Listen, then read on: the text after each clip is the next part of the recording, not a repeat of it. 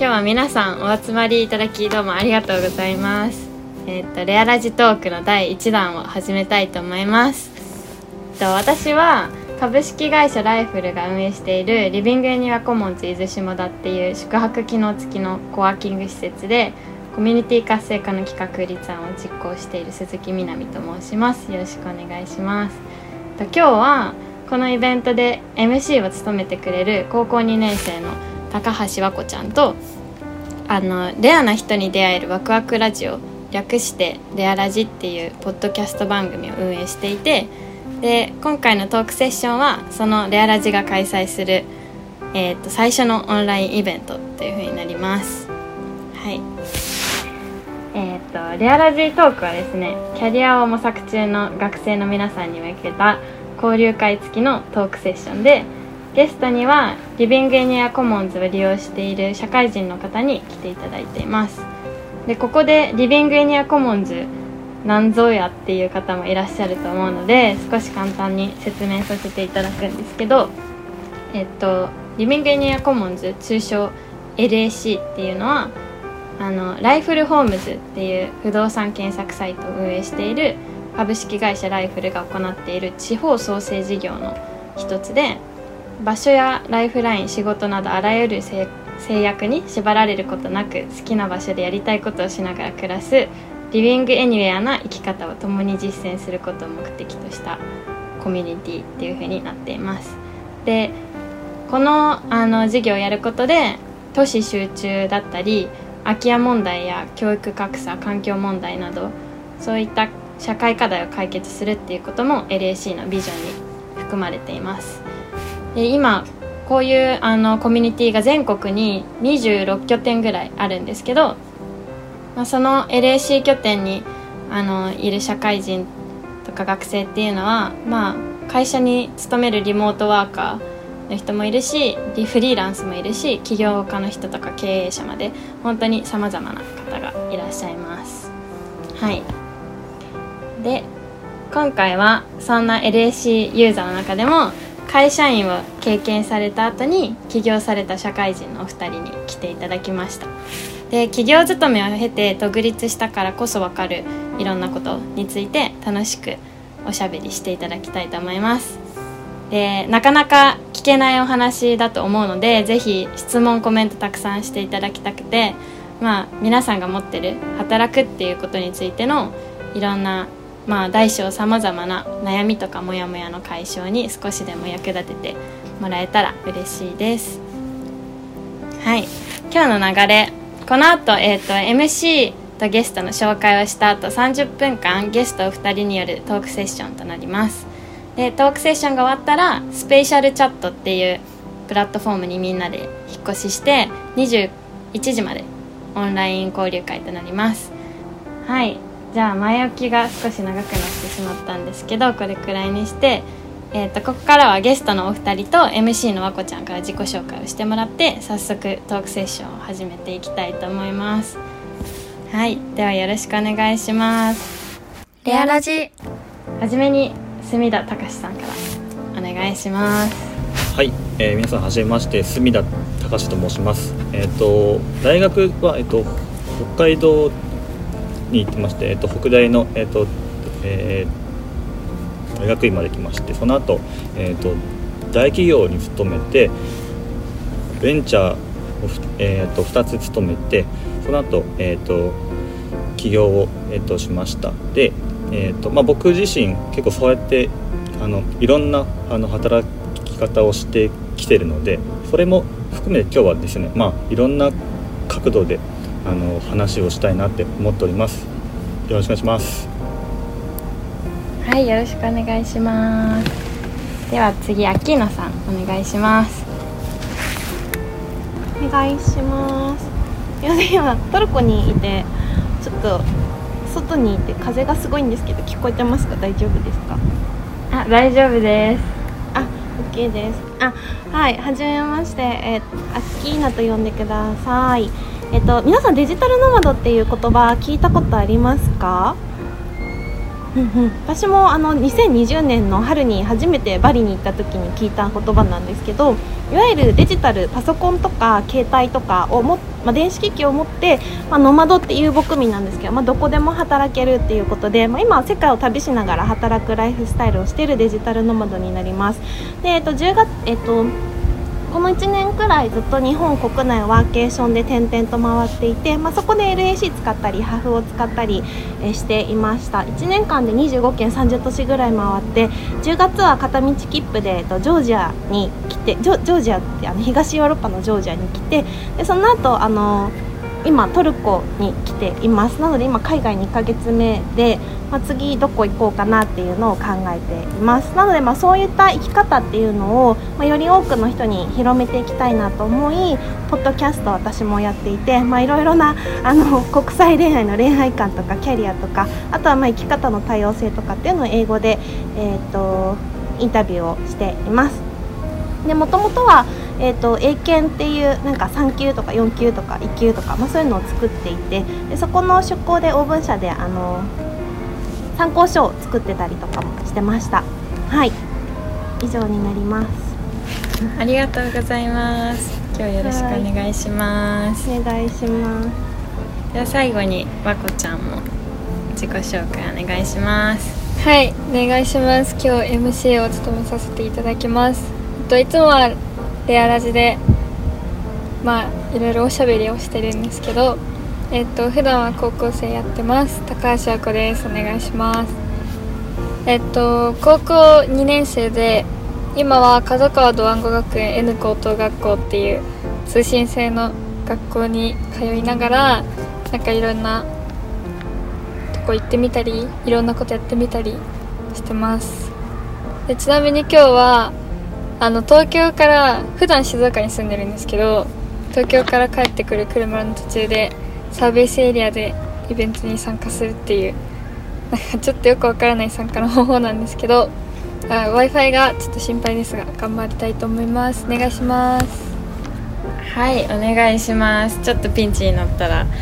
あの助け求めてください。はい、はい、レアラジ。じゃあ早速ここからまこちゃんに MC をバトンタッチしてすみさんとアッキーナさんにお話を聞いていきたいと思いますのでお三方よろしくお願いします。お願いします。お願いします。はいじゃあ一旦シェアスクリーン終わりにします。はいじゃあ始めていきたいと思います。じゃあ早速なんですけどもういきなりズバッと質問していきたいと思います。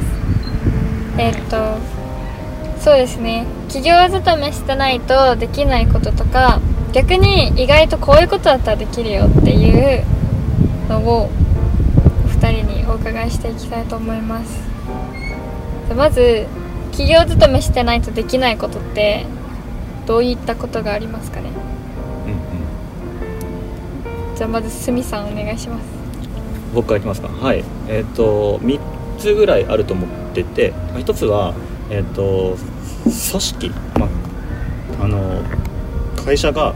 まあ、あのどういう人がいてどうやってそのなんかまあ会社が動いたりとかあのどこのあの、えーと、人がどういうふうにこう関わってるかっていうのを見れるっていうのは、まあ、あの会社勤めの大きなこうメリットだなと思うのが1個と。で、えー、と2個目が、まあ、あの何でもあの聞けるあの先輩？先輩っていうのが、まあえっと、そういう人の存在もあの会社ならではだなと思ってます。っていうのが2つ目で。で3つ目が、えっと、自分のそのあのお仕事とあまりこうあのなんだろう関係がないようなあの人とのあのつながりっていうのも結構あの社内であの作れますしそういう人にいろいろとあの、まあ、あの質問とかいろいろとできるのでこういろいろんなその人となんかこうまあなんだろうあの何て言うかなあの無料でこうあの話せるっていうのはあの貴重な機会かなと思っています。はい。その3つぐらいですかね。ありがとうございます。じゃあアッキーナさんお願いします。これあのすいません全然大学生向けじゃないかもしれないんですけどあの家家買いやすいですね会社員だと。あなるほど。おー。はい、えそれは所得的な面ですか？あ信用っていう面であのローンが下りやすいので会社員だとあの比較的フリーランスとかよりかは家を買いやすいっていう、まあ、社会的信用があるっていうのでまあそこが一番大きな会社員のメリットかなっていうふうに考えています。うん残りは別になんか会社員やんなくてもいいんじゃないかなと思いますはいまあ、なんございます会社員やりながらもなんかこう副業をするとかなんか自分でも稼ぐ力をあの同時進行でやっていくっていう意味での会社員の在り方っていうのがなんか最近の働き方には合ってるかなと思います。ありがとうございます。じゃあ逆に意外と会社勤めしてなくてもできることってありますか？なんかみんな結構想像してる中で会社員じゃないとこれできないんじゃない？会社員っていうかこう企業に勤めてないとこういうのって難しいんじゃないかなと思ってる人が多いからこそこうやっぱ企業にちゃんと勤めといた方がいいのかなと思ってる方が多いと思うんですけどそこら辺はどうでしょうか？じゃあ次はアキーナさんからお願いします。あれごめんなさい。企業に勤めてない。勤めでもでなくてもできること？勤めてなくてもできること。えー、でも今の大学生の子たちって多分デジタルネイティブだと思うんですよね。いわゆる Z 世代でもう子供の頃からスマホとかパソコンとかはもう結構当たり前のように扱ってると思うのでなんか SNS とかを使ってなんか自分でブランディングをしてなんかそこからお仕事をもらうとかなんかそういうのは別に会社員じゃなくてもできること、まあ、個の力であのできることだと思いますしなんかこれからの時代なんか電車広告とかなんか新聞の広告よりかはやっぱり SNS の力、まあ、インターネットの力とかであのどんどん個人があの宣伝をしていくっていうあの時代になっていくと思うのでもうそれはもう全然今からでもできるんじゃないかもうやってる人もいると思うんですけどうん。できるんじゃないかなと思います。ありがとうございます。じゃあすみさんお願いします。はいそうですね。マッキーナもさっき言ってたんですけどえっと副業っていうのは、まあ、会社員をあのしつつまあ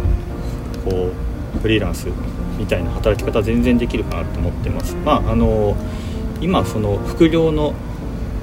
ハードルってのもすごくあのひあの低くなってきてますし、はい。うん。僕も副業をえっと2018年からあのちょこちょこ始めててそれがいろんなまあお仕事につながってきてるんでなんかそうですねちょこちょこなんかいいろんなことは全然できるかなと思ってますっていうのとあとはそのテレワーク。テレワークっていうのもまあもうあの結構普及はしてきてますけども意外とそのえっとまあ会社であのなんかあのテレワークがまあダメなあの場合もしっかりそのあのなんだろうおあのお願いをあのしていけばテテレワークは全然あのできるんでなんかそうですね。まあちゃんちゃんとこうあのしたいですってことを、まあ、会社にあの2人で全然できるかなと思ってるのとあとなんかまあいろんなその人とあのお仕事をあのしてるんで会社のまあ中でも新しいなんかこうあのかまあこう仕事とかに関われるようなあの機会は意外とあって僕もえっともともとえっと建設業ののえっとまあえー例えば設計とかをあの知っててそ,、えっとそのそれと同時になんかそのえっ、とえっ、と社内のそのあのメディアの立ち上げとかもちょっとあのしててなんで結構さそのいろんなお仕事にあの関われるようなあの機会っていうのは意外といっぱいあったかなって思います。はい、そんな感じですかね。ありがとうございます。なんか思ってたより硬くないというか意外と柔軟なんだっていうのはちょっと今感じましたね。確かにそうかもしれないますレアラジ。じゃあ次の質問に移っていきたいと思います、じゃあ独立しないとできないこと。逆に独立したからこそできてること。っていうことを聞いていきたいと思います。独立っていうとあれですよね。起業を企業に勤めるんじゃなくて自分で会社を起こしたりとか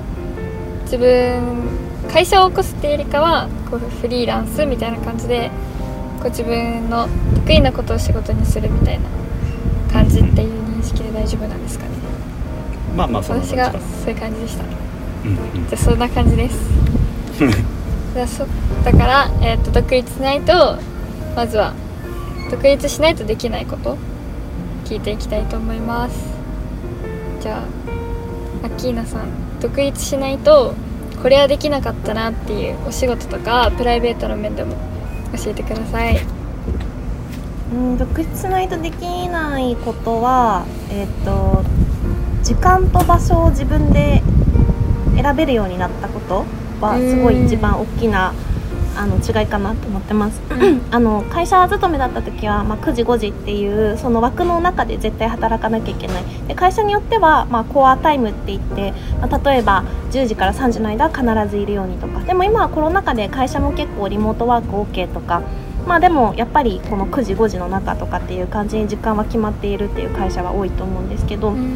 あの独立して良かったこと、まあ、良くも悪くもあの好きな時に好きな場所で働けるようになったので、うん、と場所と時間にとらわれないその代わりに、えっと、自分で 自分をコントロールしなくちゃいけないのでもう本当に働かないってなったらずっともうぐだぐだ働かないってなってしまいますしなんかそこは結構難しいなと思っています。はい、あとはあの会社に所属してると例えば部署移動とか自分のやりたくない仕事とかも、まあ、ちょっとやらざるを得ないこととかもあると思うんですよね。捉え方によっては、えっとまあ、幅を広げることができるからいいって思うと思うんですけど、まあ、私の場合はもう本当にあのオペレーションとかがすごい苦手でもうそのオペレーションの部署に配属されたってなっただけでもうなんかもう嫌みたいな感じになったりとかした時にもう自分で自分の人生をコントロールできないなって思ってしまったんですよね。で独立したら、まあ、逆にもう本当に自分の好きなことにフォーカスをして、まあ、好きな場所今はトルコだしあったかいし25度だし外だし、さっきあの港まで あの走りに行って戻ってきたりとか。なんか別に午前中はじゃあちょっと天気いいから散歩してで戻ってきて好きな時に、まあ、こういうあの対談出させてもらったりとかこの後また仕事をしたりとか。なので、まあ、自分で全部選べるっていうのが、あの独立してよかったことかなと思います。ありがとうございます。めちゃめちゃなんか今全てが詰まってる感じでしたね。すごい。今トルコにいるよっていうのも含めてなんか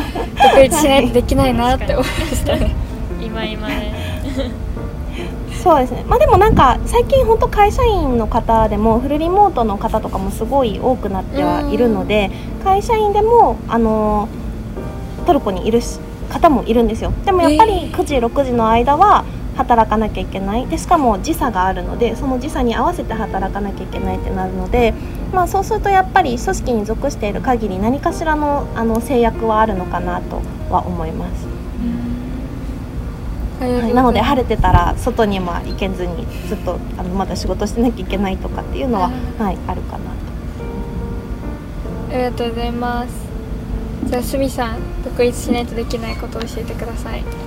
そうですね、まあ、アッキーナの話と、まあ、かぶるんですけど、まあ、一つはその休みをあの、まあ、決めれるっていうか、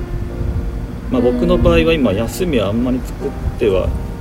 あのいないんですけど、まあ、土日はちょっとあの仕事少なめにあのしてるみたいな感じなんですけどそれも結構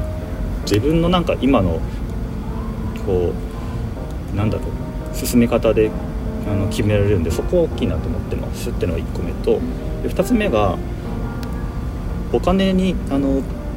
つながらないけどけなんかあのやってみたいこうなんかお仕事とかにも結構あのまあそういうのもできやすいかなって思っていてなんかこういうの、あの、えー、としてみたいっていうのをまああのなんだろう無償でちょっとあの始めていってそこで自分のあのスキルとかをこのつけていくみたいなこともやりやすいかなと思ってます。あとはまあえっ、と自分のこあの作りたいサービスとかっていうのをその自分の好きなあの形で自分の好きな人たちとなんかあの作れるっていうかそれは大きいなと思っていてそうですねそれがなんか、えー、と会社に勤めてるとまあなんだろうややっぱりちょっとはあのなんていうかなえーと、妥協も、まあ、じゃ若干しないといけないので少しですけど、はい、そこをもう自分の好きな形で好きな人たちとお仕事を一緒に進めていけるっていうのは、まあ、独立しないとできなかったなと思っています、うん、うん、確かにあの人人はめちゃくちゃそうですね。会社にいると、なんかプロジェクトはもうこの人ってアサインされちゃうのでなんか一緒に働く人選べないんですよ。だからなんか所属された先のチームメンバーがあの馬が合わなくてもやっぱやりとやり遂げないといけないんですけど、うん、独立して嬉しいことはやっぱ好きな人気が合う人と一緒にできるっていうのはなんかなんだかんだ会社って言っても人間関係9割だと思うので、なんかそこでストレスになったりとかっていうことがほとんどなのでそれがなくなったのはかなり大きいかなと思います。うん。なんかあんまりその会社は仕事の面が強くてイメージですけどなんかあんまりこう人間関係みたいなところがそんなに多くないのかな割合としてと思ってたんですけど結構なんですね。まあまあありますね。多分に人間人間関係9割だと思いますね。なんだかんだ言って仕事もあの人間がやってるので人間結局多分根回しだと思うんですよ、うん、いかにこう会議が始まる前にことを実はもう決めていて会議はもうただの形だけの会議というか根回ししたものを決めるみたいな感じで世の中進んでると思うので。あの、はい、本当に人間関係だと思いますね。ありがとうございます。レアラジ。じゃあちょっと質問が変わるんですけどあの独立しない独立する前にこれできないだろうと思ってたけど独立してからあこんなこともできるんだと思ったことってありますか、うん、なんか発見みたいな。あります？と多分用意してた質問と違いますよね。いや。いけてます、うん、あじゃあお願いします。すみさんお願いします。うん、えっとまあ僕は2つあります。1つがまあさっきのとちょっと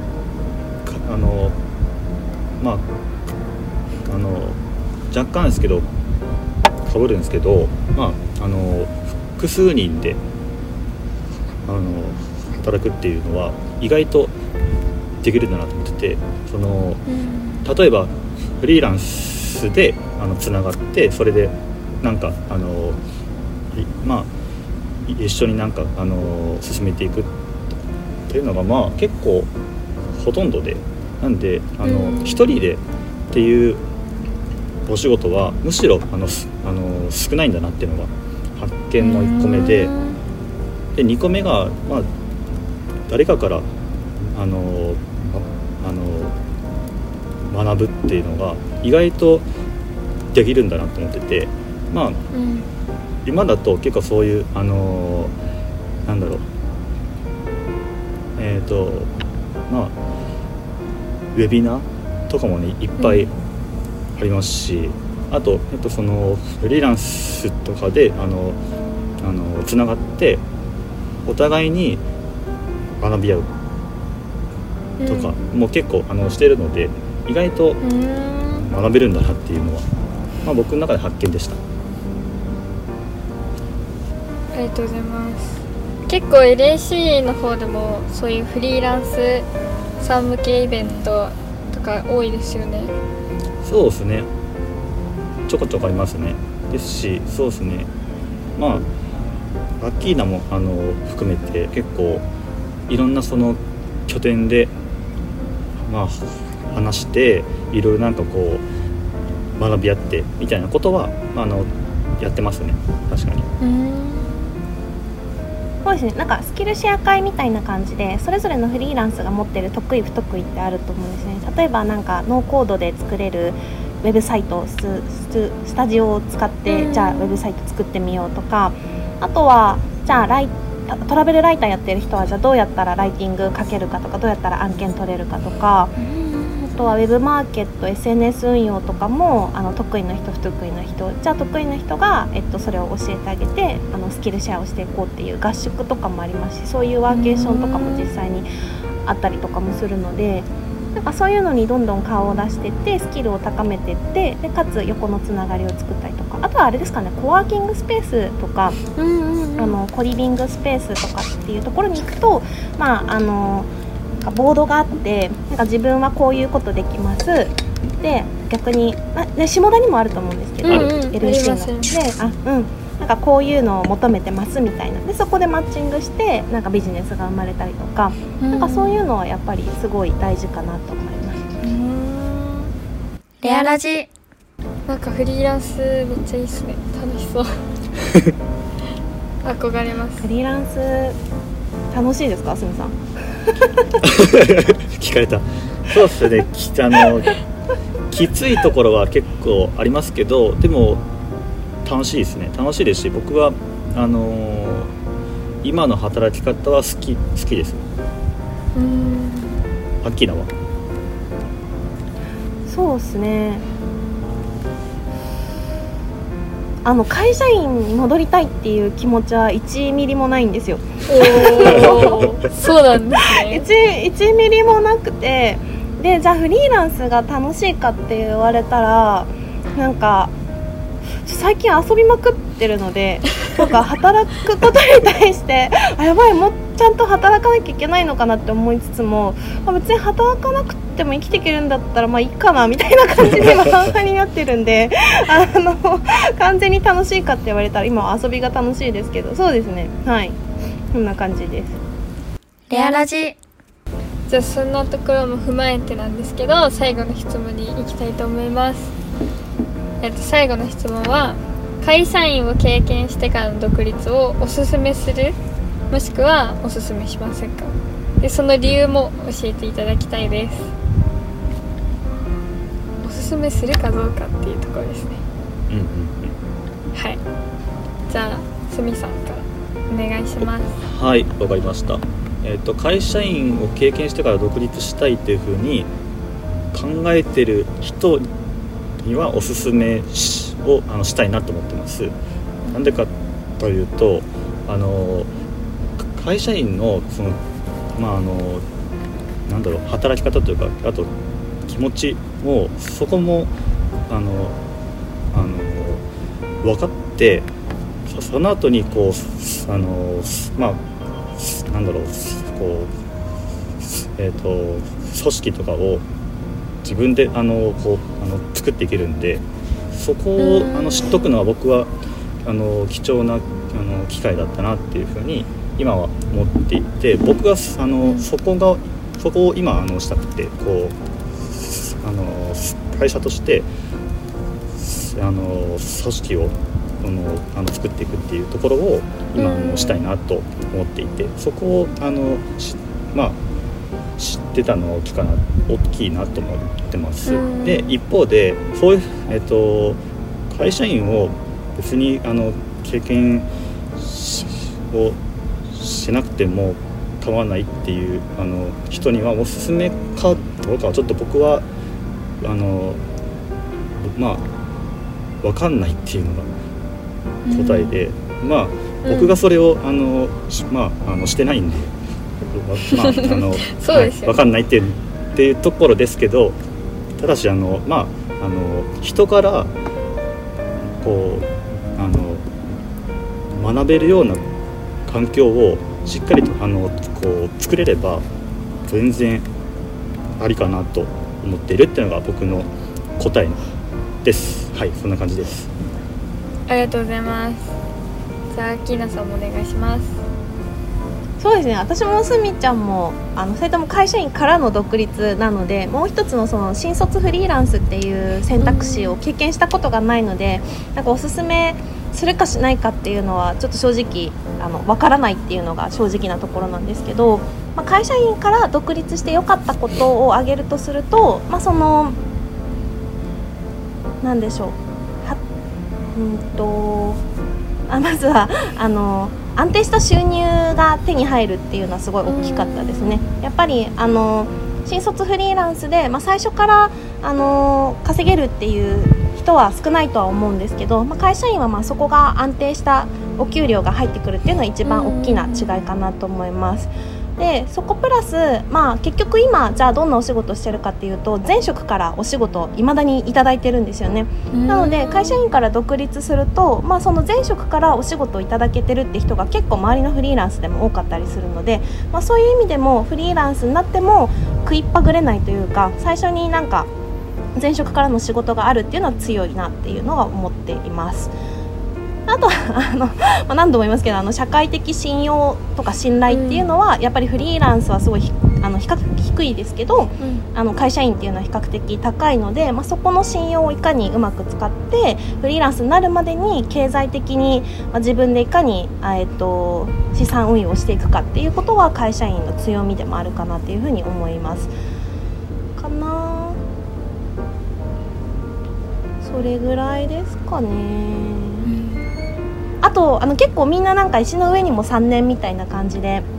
3年働かなきゃいけないみたいなことを言ったりとかあの言われたりとかすると思うんですけど、なんか別に その会社でじゃあ例えば1年間で自分が学びたいって思ったこと全て学びきったら別に3年いる必要もないと思いますし、逆になんかもっと学べるもっとやりたいことが会社であるっていうのであれば全然長くいてもいいと思いますし、なんか数字よりかはなんか自分が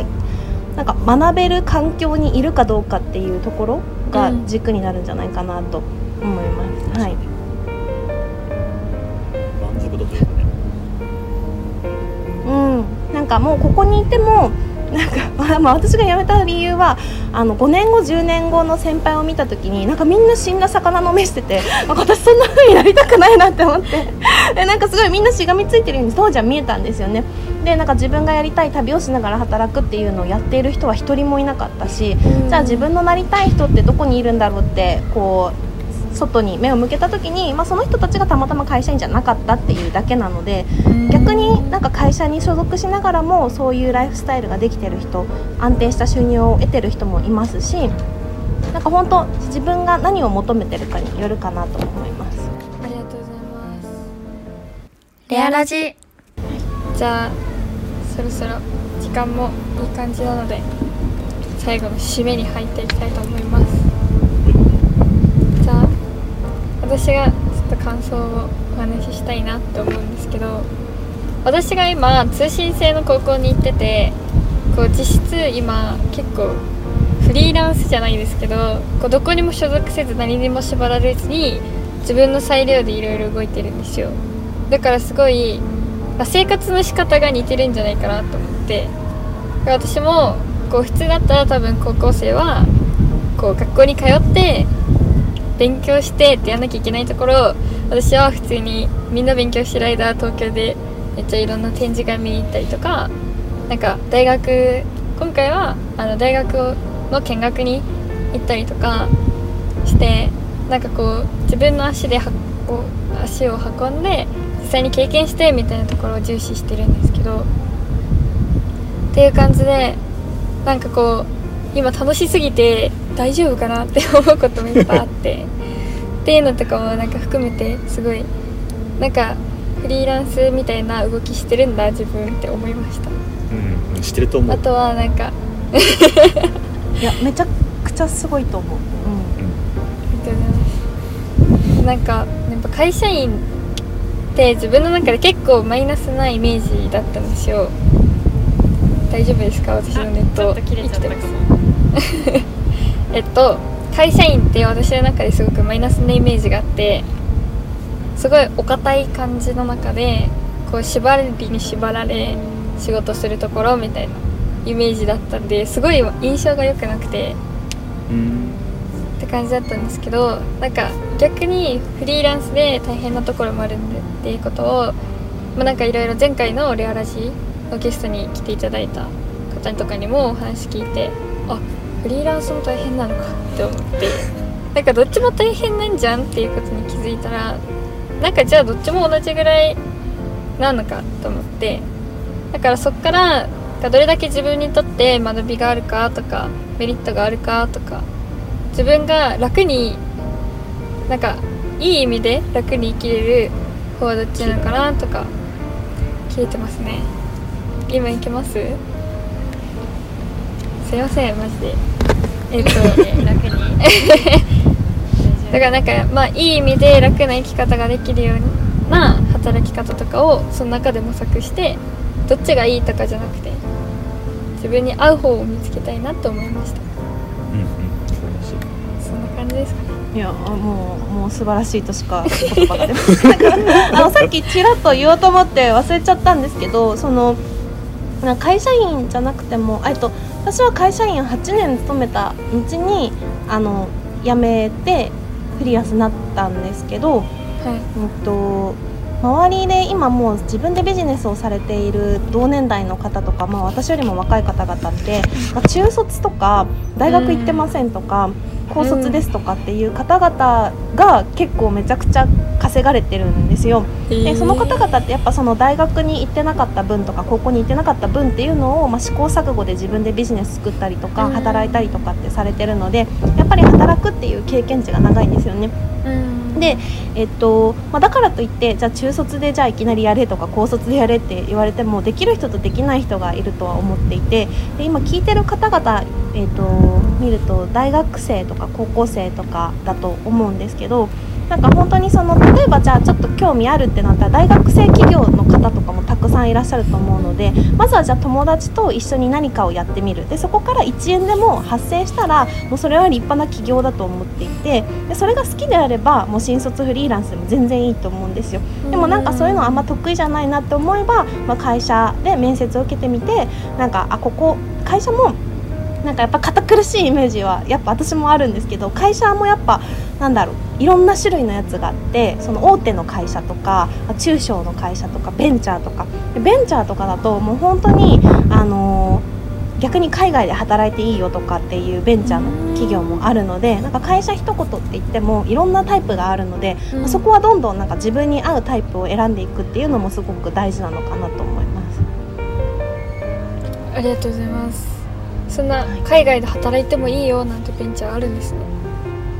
なんかやっぱり今世界はその優秀な人材をいかにあの取るかっていう競争になっていてでリモートワークなのでもう皆さんなんかもうどこでも働けるっていうのに気づいちゃったら別にオフィスに行かなくてもよくないってなってそしたらなんか優秀な人を雇うためにも会社はこのリモートワーク OK とかにしないとやっぱ優秀な人はなかなかね、出社だるい何それ古いみたいな感じになるので なんか本当にあの会社も変わっていかなきゃいけないしまあそうですね、うん、全然そういうのは増えてくると思います。むしろ出社が減ってくんじゃないかな、うん、南さん。はい。じゃあここら辺でトークセッションお時間も来たのでお三方改めてありがとうございました。ありがとうございました。レアラジ。で皆さんにはもう少しちょっとお知らせがあって。えーっと一つ目えーっとスミさんとかアッキーナさんのような方ともっと話してみたいっていう方とか LAC に他にどんな人がいるのか知りたいつながってみたいっていう方のために LAC オンラインコミュニティ参加のご案内もお送りします。でこのコミュニティには LAC ユーザーだけじゃなくてユーザーではないけど LAC に興味があったり関わってる人たちっていうのもいて400人以上参加しているので、まあ、気軽に参加してあの今 LAC の各拠点でどんな人がどんなことをしてるのか覗いてみてください。でまあそうですね。興味ある方はあのチャット欄のリンクに飛んで参加方法をチェックしてみてください。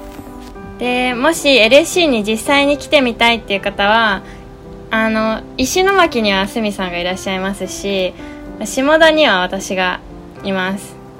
ので基本私が下田にいます。で、まあ、ちょっとこの冬の時期寒いっちゃ寒いんですけどあの下田来てもらったら結構海も山もあってあの LAC 下田を運営してるビレッジインクっていう会社で卒業プランみたいな学生向けのプランも今年冬にやってるのでなんかまあ